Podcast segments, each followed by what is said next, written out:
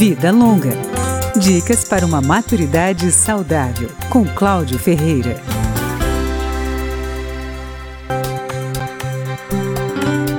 Toda pessoa com mais de 60 anos tem que prestar atenção nas vacinas que deve tomar. Algumas estão na rede pública e outras só são fornecidas pelos hospitais particulares.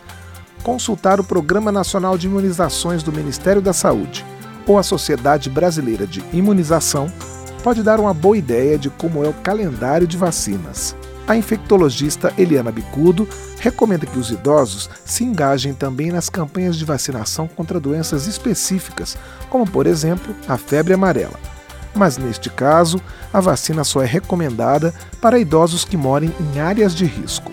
De acordo com a médica, são poucas as contraindicações para quem quer se vacinar.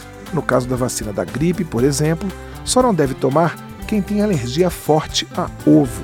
E outros grupos também devem evitar algumas vacinas, como os transplantados renais, os portadores do vírus HIV e quem toma os remédios chamados imunossupressores, para doenças como artrite reumatoide ou lupus. Na porta das salas de vacina, durante as campanhas, já tem a lista lá de quem são as pessoas que não, qual situação médica, não pode receber aquela vacina daquela campanha. As reações dos mais velhos à maioria das vacinas são as mesmas dos adultos.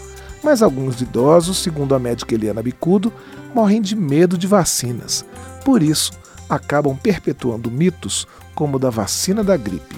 Eu não vou tomar a vacina da gripe porque é, a última vez que eu tomei eu tive gripe muito mais forte do que eu tinha habitualmente.